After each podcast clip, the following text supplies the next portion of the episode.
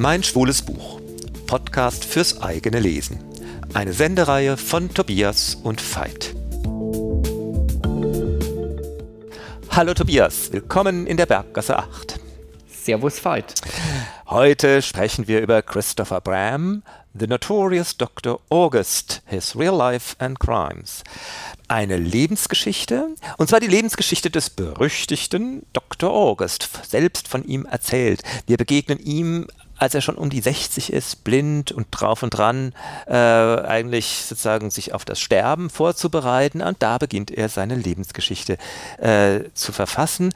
Und es ist fast schon ähm, wie eine Art Langbrief. Es ist in der anredenden Du-Form gehalten und er spricht einen Tristan, den wir am Anfang überhaupt noch nicht kennen. Das, ist, das bleibt auch eine Weile so, wer dieser Tristan eigentlich ist, dass man das nicht weiß. Äh, und eine, eben eine sehr eigentümliche Art, sein Leben zu erzählen. Genau, und sein Leben oder seine Lebensgeschichte, die setzt in dem Roman in der Zeit des amerikanischen Bürgerkrieges ein in der Zeit als Dr. August, damals natürlich noch nicht Dr. August, sondern den Namen, der hieß August Fitzwilliam Boyd. Und äh, Doktor, muss man dazu sagen, ist zeitlebens hochgestapelt.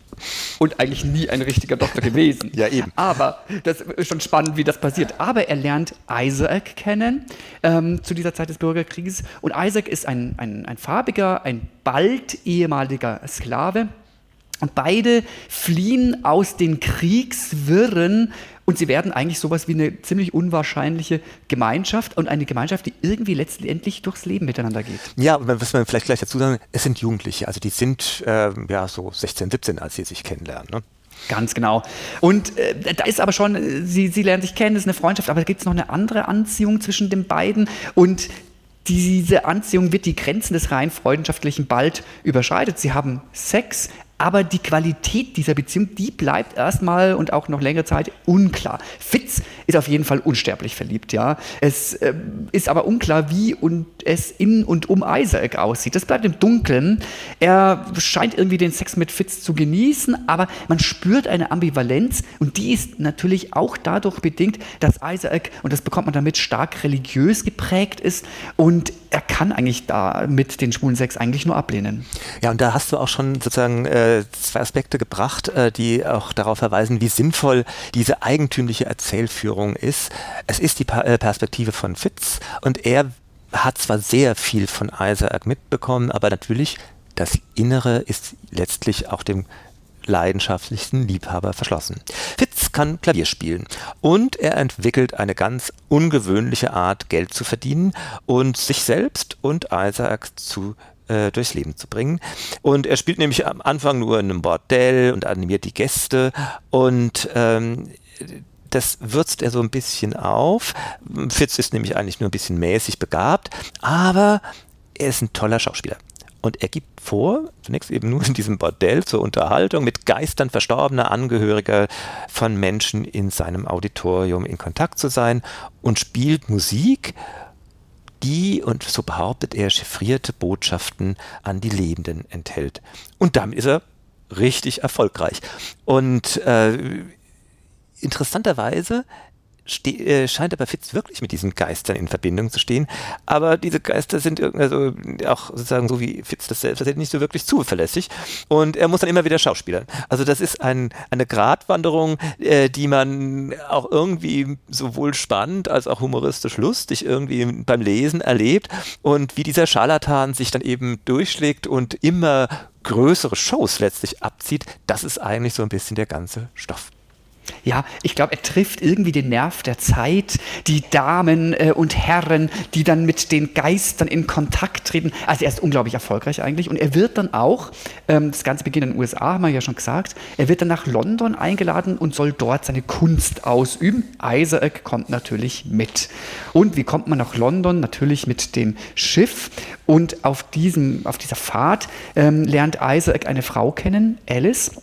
Alice ist zu dieser Zeit Gouvernante einer reichen Familie und in dieser Frau, in Alice, wittert Isaac, möchte ich mal so sagen, die Erfüllung seiner Sehnsucht, nämlich eine richtige, normale, heterosexuelle Familie zu gründen. Aber erstmal kommt es gar nicht dazu. Also es kommt nicht zu einem weiteren Kontakt, aber es beginnt nach dieser Fahrt irgendwann ein Briefkontakt zwischen Isaac und Alice und es kommt tatsächlich dann so weit, dass Isaac und Fitz, das wird jetzt irgendwie sehr kompliziert, wenn man das alles erklärt, es gibt verschiedene Umstände.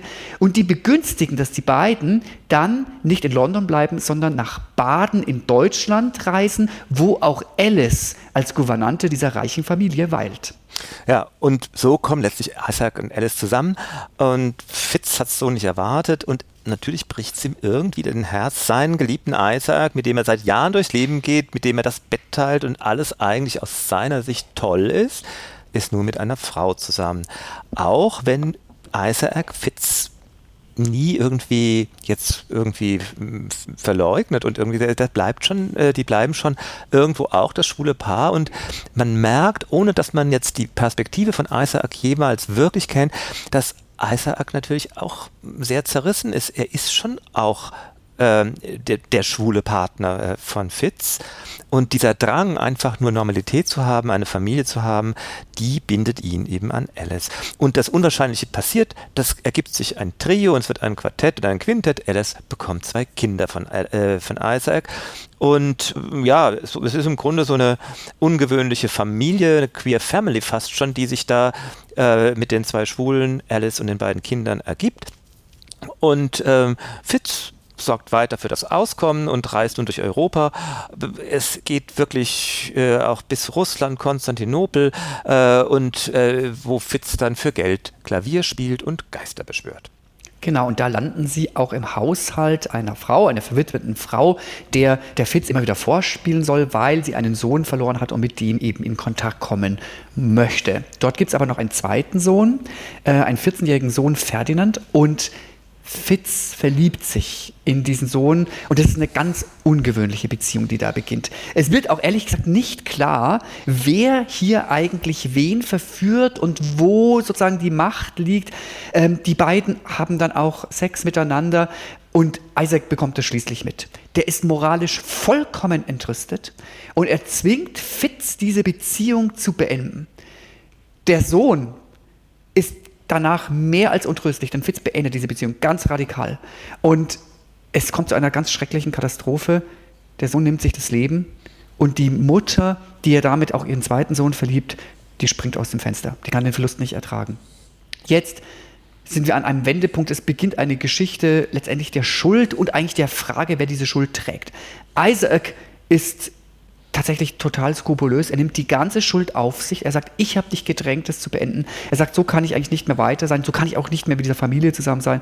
Er beschließt nicht mehr mit der Familie weiter zusammenzuleben und er geht in einer gewisser Weise klammheimlich nach Amerika, zu, äh, Amerika zurück und wird dort Pastor, aber seine Spur verliert sich für die Familie. Ja, und das ist wirklich eine, eine wichtige Sache, dass du äh, angesprochen hast. Man weiß eigentlich auch auf keiner, zu keinem Zeit, was da eigentlich zwischen Fitz und Ferdinand emotional äh, wirklich genau passiert ist. Alle haben irgendwie ihre Einschätzungen und ihre Grundsätze und es ist wirklich ein heftiger Fall, wie, äh, wie im Grunde eine Katastrophe kaskadenhaft äh, durch äh, vermeintliches Wissen aufgebaut wird. Übrig bleibt aber jetzt Fitz mit Alice und den beiden Kindern. Und Fitz kümmert sich weiter. Ähm, und die Kinder werden groß und jetzt erfährt man endlich auch, wer dieser Tristan ist, an den sich äh, der, das ganze Buch wendet. Tristan ist der, äh, der eine Sohn von Alice, der eben auch schwul ist und so schließt sich im Grunde der Bogen einer schwulen Familiengeschichte von den Anfängen der, schwul, äh, der schwulen Teenager, äh, die sich unbeschwert, unwahrscheinlich kennengelernt haben und eben über dieses, diese Dramatik äh, dann eine Familie hatten, aus der ein schwuler Sohn hervorgegangen ist. Ja, also ich habe ihn total gerne gelesen, diesen Roman. Eine ungewöhnlichste Fügungen. Ein Roman, der zeigt, dass letztlich das Leben auf sehr krummen Zeilen schreibt. Und auch wenn das Unerwartete geschieht, kann es auf unabsehbare Weise weitergehen.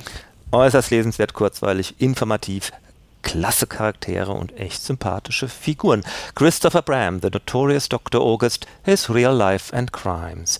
Erschienen bei Perennial, das ist ein Imprint von HarperCollins 2000, 496 Seiten im Taschenbuch.